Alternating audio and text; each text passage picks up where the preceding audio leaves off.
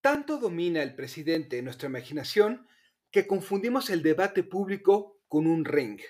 Sin embargo, solo superaremos este embrollo si pensamos en alternativas.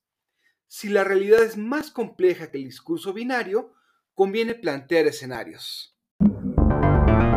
Realpolitik 101. Comentario político rápido, fresco y de coyuntura con Fernando Duorak.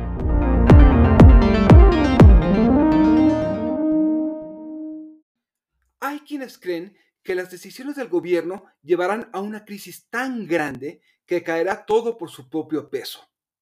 En ese momento, los opositores que inundan las redes sociales saldrán a la luz y, con su pureza ciudadana, señalarán a todos los llamados facilitadores o tibios, mientras las multitudes sujetan esos indeseables y los humillan públicamente, como en Francia tras la ocupación nazi, supongo. En realidad, cuando la gente cree ciegamente en un líder, lo seguirán hasta la ignominia. Todavía más cuando los opositores están hundidos en el descrédito.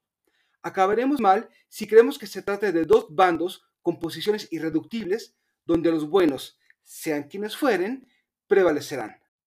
Todas las transiciones a una democracia las pactan los moderados de cada bando.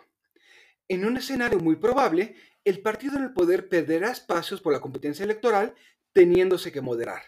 En otro, el caudillo deja la escena política generándose un vacío de liderazgo. El primer escenario dependerá de si la oposición comienza a representar algo por sí misma en lugar de medrar de la coyuntura y apuesta por la renovación de liderazgos.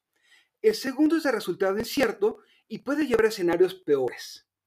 En cualquier caso, la restauración de la democracia pasará por un juego de amnistías a algunos actores a cambio de la responsabilidad para otros.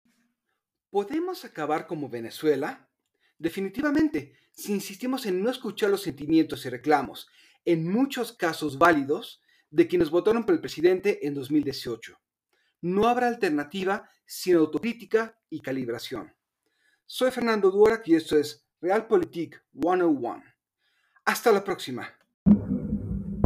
Sigue a Fernando Duorak en Twitter y en Facebook. Visita fernandoduerac.com para más información y análisis político.